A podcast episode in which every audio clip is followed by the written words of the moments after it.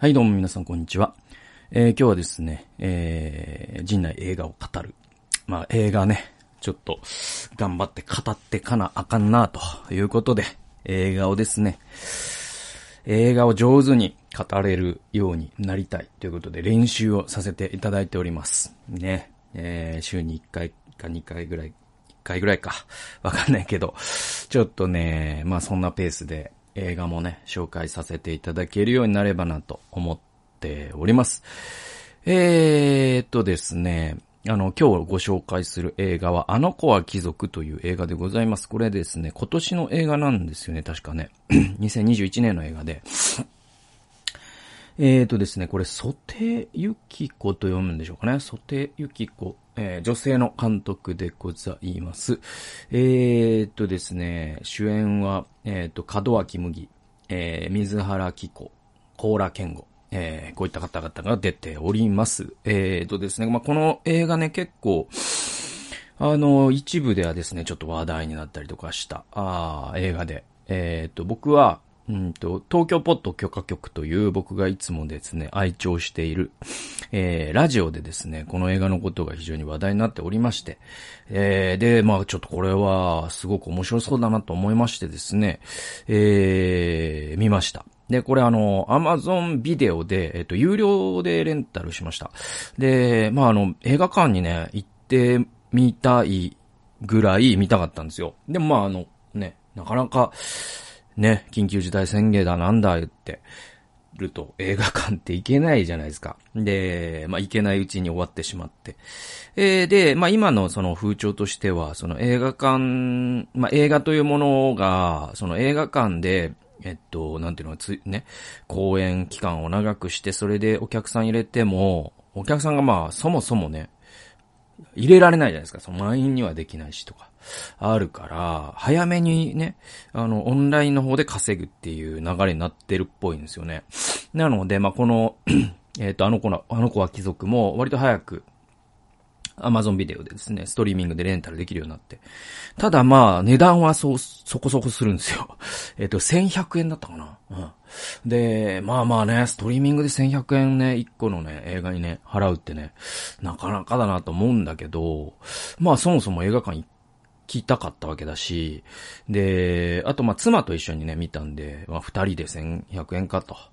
まあいいね。で、あと、まあ、コンテンツにやっぱお金を払っていかないと、コンテンツがですね、さ、もう本当に痩せ細ってしまいますから、まあそういう映画業界を応援する意味でもですね、あの、お金を払って見たんですよ。で、まあですね、あの、この映画、えー面白かったですよ。で、えっと、小説が原作でございましてですね、その小説の方もですね、ちょっといずれ読んでみたいなとは思ってるんですが、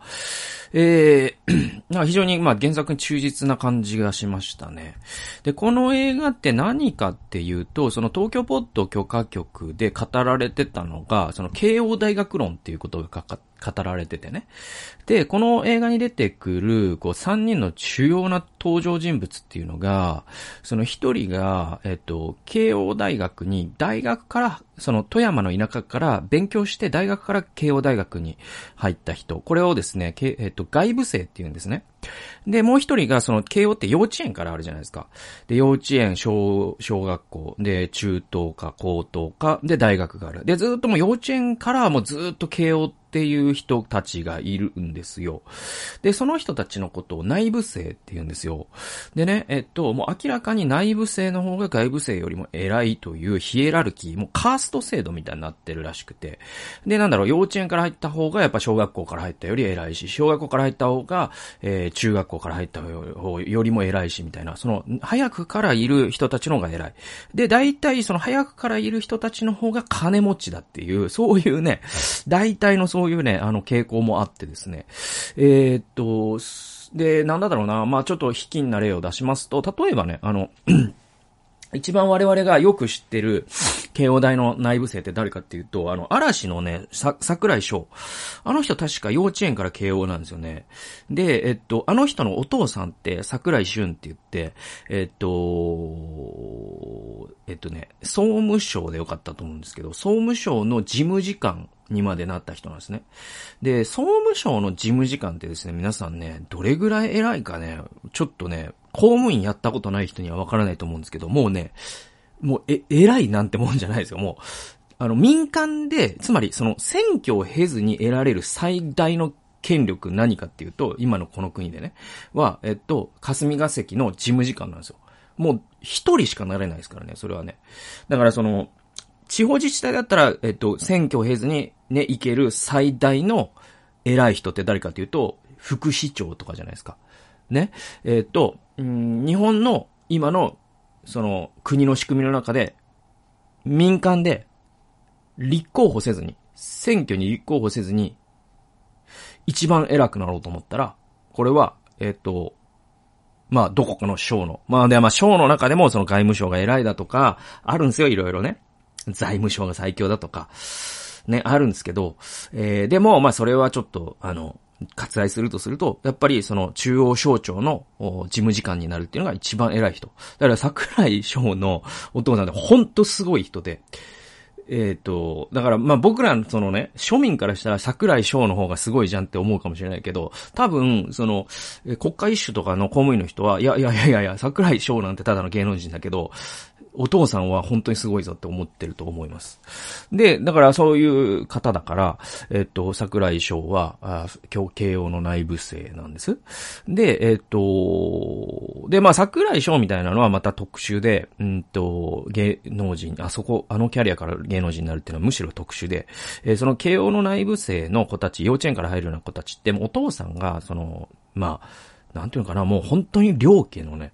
えー、方々が多くてですね。で、慶応の幼稚園の入試なんてですね、もうね、あのー、誰が見られてるかっていうと、親が見られてるし、多分、その身辺調査じゃないですけど、年収であったりとか、あと生まれですよね。年収が高きゃいいわけでもなくて、多分そういう成金一代で成金になったようなところは、多分弾かれるんですよ。だから本当にこう、生まれの良さみたいな、ちょっと、イギリスっていうところのイートン校じゃないですけど、そういう、ちょっともう、ほぼエリ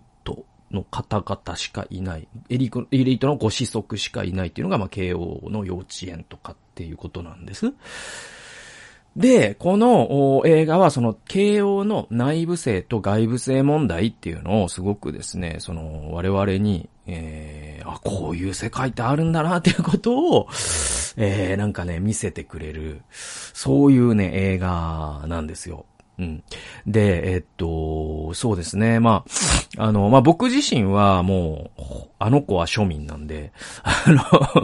全然住む世界が違うんでね。なんだろう、外国の話を聞いてるような話、なんかね、そういう映画も全体として、これ一体誰の話なんだろうなというか、映画の中の誰とも僕自分が重ならないっていうね。で、またそれが、この映画が言いたいことでもある。それ何かっていうその、と、今の日本、またもっと言えば東京ですね。今の東京っていうのが、ね、21世紀の東京って、実はその建前上はみんな東京都民で平等でって思ってるかもしれないけど、東京というのは実はカースト制度が厳然とあって、で、カーストの違う人間とは、同じ東京に何何十年生きようが、何百年生きようが、すれ違うことすらないという、その、その、東京というマルチバースですね。えそれを、我々に提示したっていうのが、まあ、この映画の一番面白いところなんですよ。で、うんと、まあね、その東京の、その、慶応の内部出生に象徴されるそういう、その、まあ、高貴な生まれの方々ね。やんごとなき方々が、どういうところにじゃあ東京で住んでるのというと、ももちろんいろいろあるんですよ。あの、今で言うと、その、例えば、結構、えっ、ー、とね、国立とかも結構そういう位置に今なってるって聞くし、で、昔だと田園調布とかね。でもやっぱりね、あの、小東とか、疲労っていうのがやっぱりすごくて、えー、そう、やっぱこの映画にも小東や疲労っていう地名は出てくるんですよ。で、あのー、どっから行こうかな。でね、僕ね、この内部性外部性問題、初めて知ったのは、あの、古谷恒平さんっていうですね、えー、っと、まあ、分泌家の方がいらっしゃって、この人が、意識高い系の研究という、えー、そういう本を書いているんです。で、その中で、えー、内部性、外部性問題っていうのを古谷さん語るんですよ。で、えっ、と、古谷さんって、札幌出身で、でね、えっとね、勉強一生懸命して、えっと、立命館大学、京都のね、えー、立命館大学に入って、えー、それから、あ作家として、えー、せ、ね、えー、なんだろうな、まあ今いろんなね本書いてらっしゃるし、ネット記事とかでもですね、いろんなところに寄稿されてて、僕、古谷さんの書く文章好きなんですけど、で、この古谷さんって、その札幌でですね、その教育虐待という本を書いてて、えー、彼のご両親がまさにその、えー、ものすごくですね、教育ママでその北大に入らないと人間ではないみたいな教育をして、すごく彼は追い詰められてですね、えー、パニック障害を患うんですよ。でもそのパニック障害と戦いながら一生懸命勉強して入った立命館。で、その立命館では彼は、いやもう本当に暗黒時代、その中学高校っていうのは親に虐待されて、パニック障害を患って、えー、暗黒時代の中学高校だったから、いや、大学明るくしたいなと思って、まあ、多くのその地方からね、えー、大学に入った人が思うの、思うように、大学デビューをするんですよ。で、何かというと、古谷さんの場合は関関西だから、で、当時ですね、あのー、まあ、いろんな、その、メンズノンノとか、スマートとか、まあ、そういったですね、雑誌を読み漁ってですね、あ、これが今のね、あの、大学生のファッションかと。で、それを勉強してですね、えー、そして、アメ村とか、あの、そういったところに行って、で、古着屋を巡ってですね、で、生まれて初めて髪を金髪に染めてですね、よし、これで舐められないぞ、つって、立命館大学に意気揚々とですね、乗り込んでいくわけです。えー、そうしたら、もう愕然とするんですよ。何かっていうと、その立命館大学にも内部生という人たちがいます。で、内部生という人たちと自分とのもう文化格差がもうあからさまなんですって。つまり自分も本当に大学デビューで髪も染めてかっこいいね、テレビに出てくるような、で、自分では思ってるんだけど、もう、見たらわかるんだって。もう、全然違う。洗練のされ方が、その内部生たちの。で、それはそのファッションだけじゃなくて、会話の内容とかですね、その見てる映画とか見てる、そのね、見てきたその演劇の数とかですね、えー、なんだろうな、もう、もう、あらゆることが違うんです。で、彼らはみんな実家暮らしだし、それで実家でしかもその京都とか大阪の両家のご子息なんですよ。内部生の方々は。だからその家のその所所得も全然違えば、もう親から受け継いできた文化資産も違えば、えー、そしてですね、さらに、その、古谷さん指摘しているのは、その外部生ってですね、その高校の3年間をずっと勉強してた子たちなんですよ。まあ、慶応にしてもね、えー、立命館にしても。で、だけど、内部生って、その高校の3年間、いや、もっと言えば中学から高校の6年間とか、そういった時間を、その友達とね、その音楽の話したり、小説の話したり、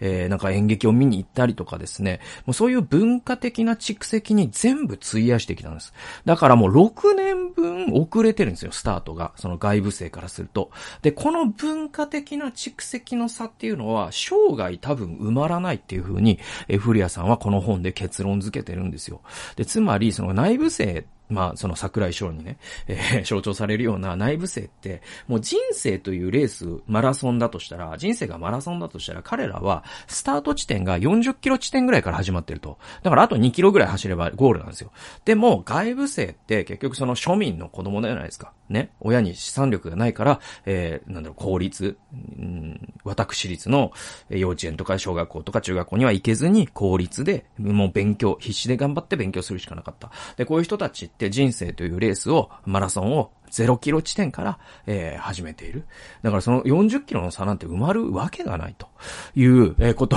を、古谷さんは、この意識高い系のね、研究で言ってて、で、で、まあじゃあ、あのもうね、そういう外部性に代表される我々庶民は諦めるしかないのかっていう話じゃないんですよ。えー、古谷さんはだからもう本当に石にかじりつくようにして努力しろと。ね。そしたら、もうもしかしたら、万が一のチャンスで彼らの背中に追いつけるかもしれない。それぐらい必死で我慢しろ、えー、必死で勉強しろよと。ね、リえー、非リア充の諸君よと。つまり外部性の諸君よと。ね。お前たちは、俺もそうだけど、本当に必死で勉強して、必死で努力して、で、裏技で、ね、そういうリア充なりを目指すなと。つまり、なんかこう、幸せロンダリングみたいなことをして、SNS でですね、なんかナイトプールのね、あの写真をね、アップロードして、あ、あの人は桜井翔みたいに幸せなんだって思われるみたいな、そんなことをしてる暇ねえだろ、お前らと。必死で勉強して努力しろよと。お前らはそうやって幸せをね、アピールすることで自分の自尊心をくすぐって、その裏技でリアリア充なりを目指すなんてことをするのは見苦しいし、全く無意味だし、えー、リア充の内部生にしたらもうそんなへとも思ってねえし、で、そもそもそんなことをしても絶対追いつけないから、お前たちは努力するんだと。ね、そういう話で まあ、痛々しいまでの現実をですね、突きつけてくれる。まあ、そういうですね、古谷さんの本なんですよ。で、こま一人ビブリオバトルと化してますけど。で、えっと、ちょっとこの映画の話に戻りましょうか。えー、戻りますとですね。あの、この映画に出てくるリア充。まあ、その、古谷さんの言葉で言うリア充。で、えっと、先ほどの言葉で言うと、外部性。えー、これがですね、花子という、えー、ね。あ、ごめんなさい、花子じゃない、えー、ミキという人物ですね。で、ミキは、えっと、えー、水原希子が演じています。で、えー、で、えっと、内部性というかですね、リア充、つまり親からすべての資産を受け継いだ、えー、いいところの子。これが、門脇麦が演じている花子という人物です。で、花子さんはですね、もうね、すごくて、もう、えー、渋谷区小東生まれで、30歳まで実家暮らし、えー、移動は100メートルでもタクシー、えー、ランチはホテルニューヨークだとか、え帝国ホテル、え友人と午後ちょっとお茶しようかって言ったら、え高級ホテルでアフタヌーンティーを、えいただきます。えだいたい会計5000円ぐらい、えリーズナブルですね、みたいな。えそんな生活をしている。で、そもそも花子にとってはもうお金なんていうことは一回も意識したことがないんですよ、人生の中で。誰が払ってるかも多分彼女は知らないと思います。で、そういうふうにお金が空気のようにそこに存在するという、そういう層なんですね。で、えっと、お父さん何してるかというと、有名な、あ病院の院長をなさっています。えー、で、えっと、まあ、結婚という概念も彼女にとってはもう全然違ってて、庶民とはね、あのもうお見合いでしかありえないんですって。つまり結婚ってもう彼らそういうエリート、やんごとなき方々にとっては、結婚っていうのは家と家を巡る政治なんです。ね。もうまさにまだ江戸時代というか、ね、それが続いてるんですよ。で、あの、両親が納得する相手の家、家が見られますから。本人ではなくてね。この家だったらいいだろうと。ね、こういう男だからいいだろうじゃなくて、この家だからいいだろうっていうことになるんですよ。で、えー、まあその交際相手っていうのはお互いに、えー、身辺調査が行われてですね、ね、え、娘が誰かと付き合ってるって言ったら、その、そのね、付き合ってる相手の、えー、家族を探偵をやつ、私立探偵を雇ってですね、えー、そこの年収であったりとか、その家がどういう商売をしてるか、どういう、えー、おじいちゃんはどうなのか、しいおじいちゃんはどうなのか、えー、そういうことを調べられ、えー、じゃあこれならいいだろう。いや、これはちょっと、成金だからダメだね、とか、えー、そういうことが起きるんですよ。もうやばいですよね。もう僕らからしたら本当に、何の話って話なんだけども、こういう現実があるんだということを知れるだけでも、ちょっとこれはですね、この映画、ちょっと異文化交流的にというか、異文化を知るっていう意味でもすごく僕は面白かった。んで、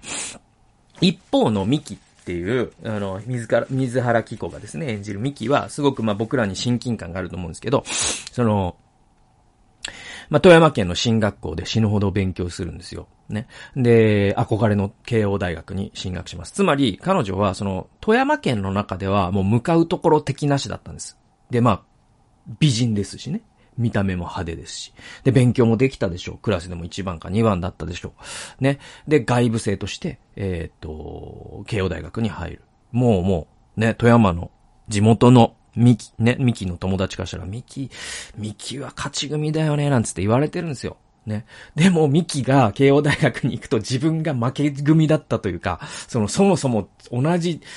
なんていうか、同じレースを走っていないやんごとなき方々にね、出会った時に自分が、えー、40、0キロ地点にいる自分が40キロ地点からスタートした彼らの遥か遠い背中を見せられるのが、まあ、このね、えー、まさに地方から外部生として、えー、大学デビューを果たしたミキの、まあ、絶望なんですよ。古谷恒平さんが味わった、えー、絶望と同じ絶望ですね。彼女は味わうわけです。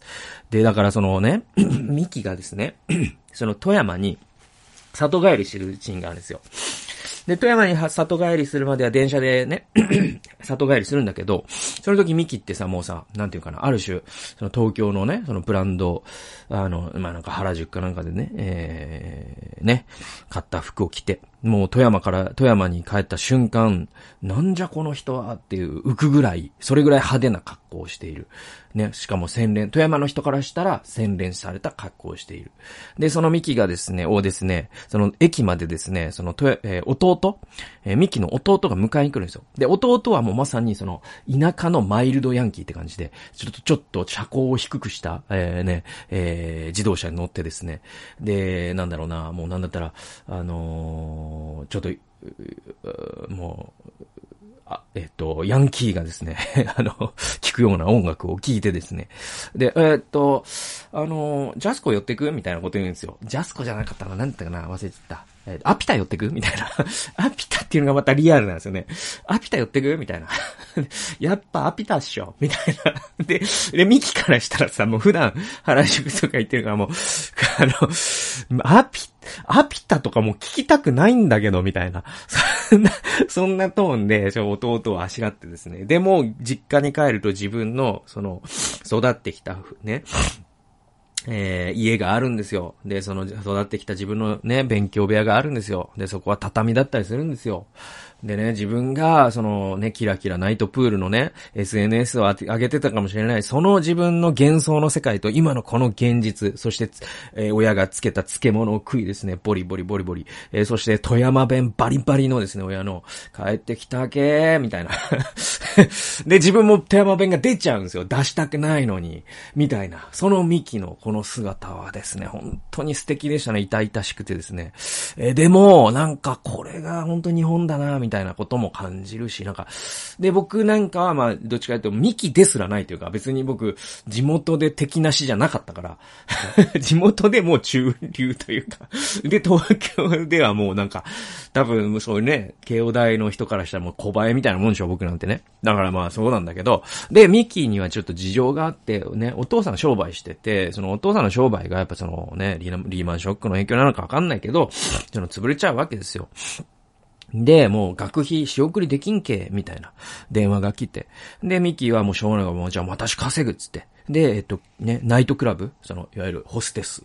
のね、えー、ホステス業を営むようになります。で、六本木なのか、ね、銀座なのかわかんないですけど、えー、そういうところでですね、露出の高い、えー、服を着てですね、お酒を継ぐ仕事をします。えー、それで学費を稼ごうと言って、えー、ミキは頑張るんだけど、おやっぱりですね、最後まで学業を完遂できずに、ミキはですね、その、もうとにかく金貯めようっていうモードになりましてですね、結構ホステスで成功するんですね。で、あの、ホステスってやっぱ、そこにもヒエラルキーがあるから、最初はなんかバスへみたいなホステスだったのが、だんだんこうね、ランクが上がっていって、高級クラブにまで行き着くんですよ。で、そこで20代後後半のある日、ミキが出会ったのが、コーラ健吾演じる孝一郎という人物で、この孝一郎とミキは実は慶応大学の1年生の時に一瞬だけ接接点を持ってるんです。それ何かっていうと、孝一郎は内部生として、もうやんごとなきお坊ちゃんですね。で、この幸一郎がですね、えー、美紀に、えっ、ー、と、ノート貸してって言うんですよ。ね。で、そのノートを返してもらってないんです、美紀は。その、慶応途中で辞めちゃったし。で、その、高級ホテルで、えー、遊んでる幸一郎。で、その時の幸一郎はもうなんか外資系、なんかわかんない、商社かなんかわかんないけど、お父さんのコネの、えー、会社でものすごくエリートサラリーマンしてるんですね。で、この幸一郎に会って、あれ？あの時ノート貸したの覚えてる？みたいな話から、えー、高良健吾と美紀が、まあ、付き合い始める。ただ、後でわかるんだけど、この、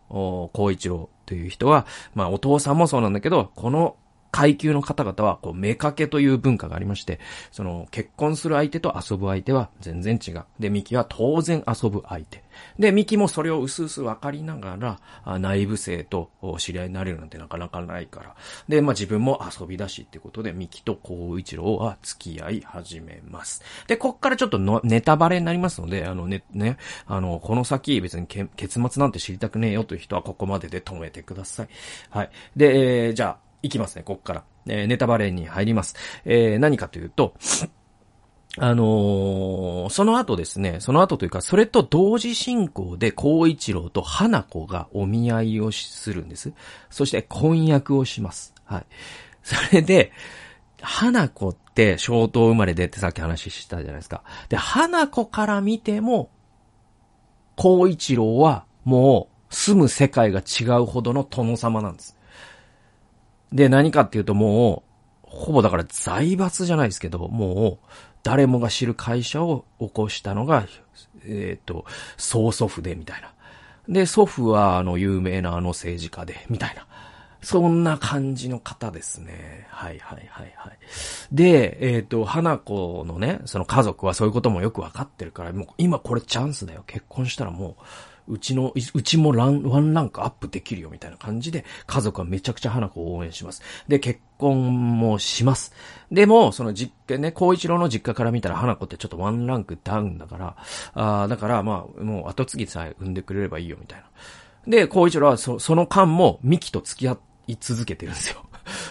で、それで、この二股が、ね、孝一郎の二股がきっかけとなって、ミキと花子という本来絶対に出会うはずのなかった二人が出会うんです。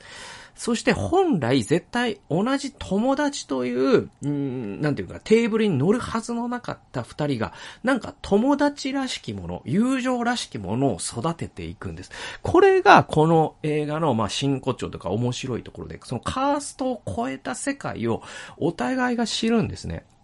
で、まあ一番、そのミキがじゃあ、そのカースト違う世界ね、その花子の世界を知ったからといって、花子になれるわけではないんですよ。それはその古谷さんが言ってる通りね。追いつけないから。え、だけど花子はミキの世界を知ることで、いや、女性の生き方って、こんな生き方じゃなくてもいいのかもしれないみたいのが見えてくるんですよ。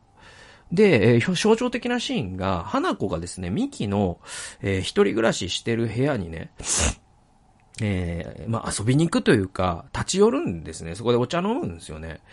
で、えっ、ー、と、こんなマグカップなんて見たことないでしょみたいなことを言いながら、ね。だから、花子はさ、もうさ、なんか、バカラだとかさ、なんかさ、もう何十万もするね、と、ね、もう僕も知らないようなメーカーの、そういうので普段過ごしてるから、こんなマグカップなんて見たことないでしょでもこれ飲みやすいのよね、なんつって。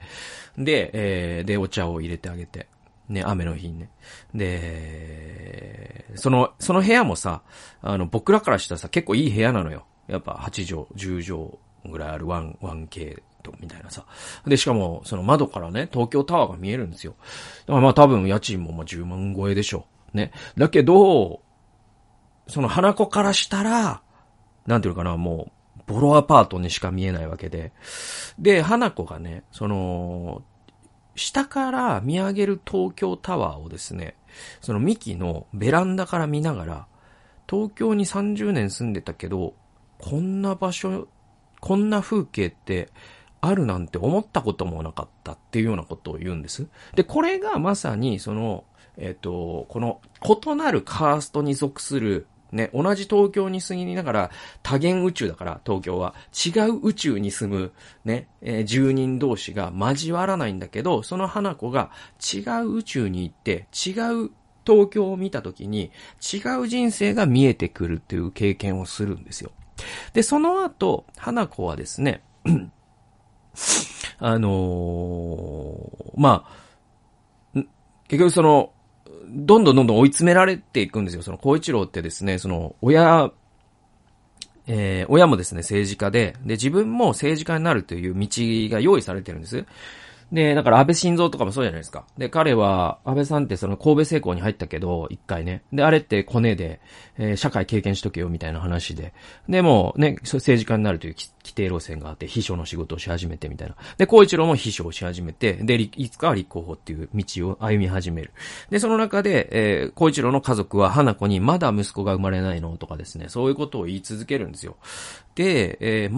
全く花子を人格として見てないということが、まあ、その、うすうす分かってたけど、もうまざまざと見せつけられ続けるときに、私の人生って何なんだろうなという、まあ本来花子みたいな人が考えちゃいけないことを考え始めちゃうんです。そのきっかけを作ったのはミキなんですよ。で、花子は、まあ、離婚をするんですね。はい。離婚します。はい。で、えー、結局その、ね、相手のスーパーパワーの持ち主ですから、相手のね、家は、孝一郎の実家は。で、ね、花子の両親と花子が、え相手に土下座をして、で、その相手のね、親は、まあ、こういうのはちょっと評判が悪いことなので、まあ、恨みっこなしってことで、みたいな。だから財産分与ももちろんない。はい。で、もうそもそも結婚してたっていう事実ももうなしにしましょうや、みたいな。そういう手打ちが行われます。で、花子のお母さんは花子をその時に引っ叩きます。なんてことをすると、なんてもったいないことをしたんだと。でもそこから、花子は一人の女性として自分のしたかったことをし始めます。で、その花子、その自分のしたかったことをし始めた花子とミキが最後に、まあ、出会うんですね。偶然ね。で、そこで、なんか公園で話しながら、なんか三輪車にね、二人乗りをしながらですね、ねえ、なんつなんか話し合うんですよ。でね、なんか、な、その時の会話僕覚えてないんだけど、で、あのシーンのことをプチカシマさんがそのキッズリターンになぞらえてるんですよ。で、結局、そのミキも花子も大きな挫折を経験してるじゃないですか、この時点では。で、だけど、挫折、大きな挫折を経験したからこそ、まっさらなキャンパスを二人とも、え、手に入れてるんですよ。ね、何、な、何もかも失ったゆえに、真っ白な、ね、キャンバスに自分の描きたい絵を描いていいという権利を得たんです、二人とも。で、これって、キッズリターンの最後のシーンの、まー、あ、ちゃん、俺たち終わっちゃったのかなバカ野郎、まだ始まっちゃねえよ。あの下りと重なるって、ね、えー、プチカスマさんが言ってて、つまりその、二人乗り青春再出発シーンという意味で、まあ、映画史に並び立つ、すごいシーンだと、鹿島さんは言ってました。僕もすごい、あの、あ、それ聞いて、あ、なるほどな、と思ったんですね。で、まあ、だから、その、東京はマルチバース、多元宇宙なんだということを知れる映画でもあるし、またその人生とは何だっていうことでもあるし、まあ、あの、いろんな意味でこの映画、非常に興味深かったですね。で、で、まあね、あのー、僕自身東京に住みながら、まあ彼らとは、ね、花子とも会うことはないし、孝一郎とも会うことはないし、桜井翔とも会うことはないだろうなというのはもう分かってるし、えー、だけど、ただ僕別に会いたくもないっていうのもあって 会いたくもないって言うとなんかあれだけど、興味がないんですよ、正直、正直ね、あの、なんか、ね、100メートルの移動もタクシーみたいな生活別にしたくないし、なんだろうな。だから、そういう意味では、正直、なんか、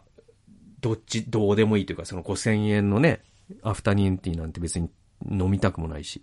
いや、これ、負け惜しみとかじゃなくて、本当に興味がないんです。うん。だから、だからもしそういう、なんか、あの、なんだろう、5000円のアフタヌーンティーを飲める生活がしたいわーっていう、そういう方がもしいらっしゃったら、この映画はめちゃくちゃ面白いと思いますよ。自分の憧れを実現してくれてる映画。だから。ただ僕は全然その点、憧れみたいなのがないから、へー、みたいな。へーでしたね。はいはいはいはい。逆にだから僕、北の国からとか見ると憧れがかき立てられて、うわ、この生活、いや、辛そうだけど。いや、でも、ちょっと、ね、黒い竹は無理かもしれないけど、中畑だったらいけるかもしれないみたいな。なんかその その方が僕は興味があったりするんでえー、まあまあまあ、いろんな見方があります。いろんな見方のできる、まあ非常に面白い映画でしたので、興味ある方は見てみたらいかがでしょうか。ということで、今日はあの子は貴族解説させていただきました。えー、最後まで聞いてくださってありがとうございました。それではまた次回の動画及び音源でお会いしましょう。さよなら。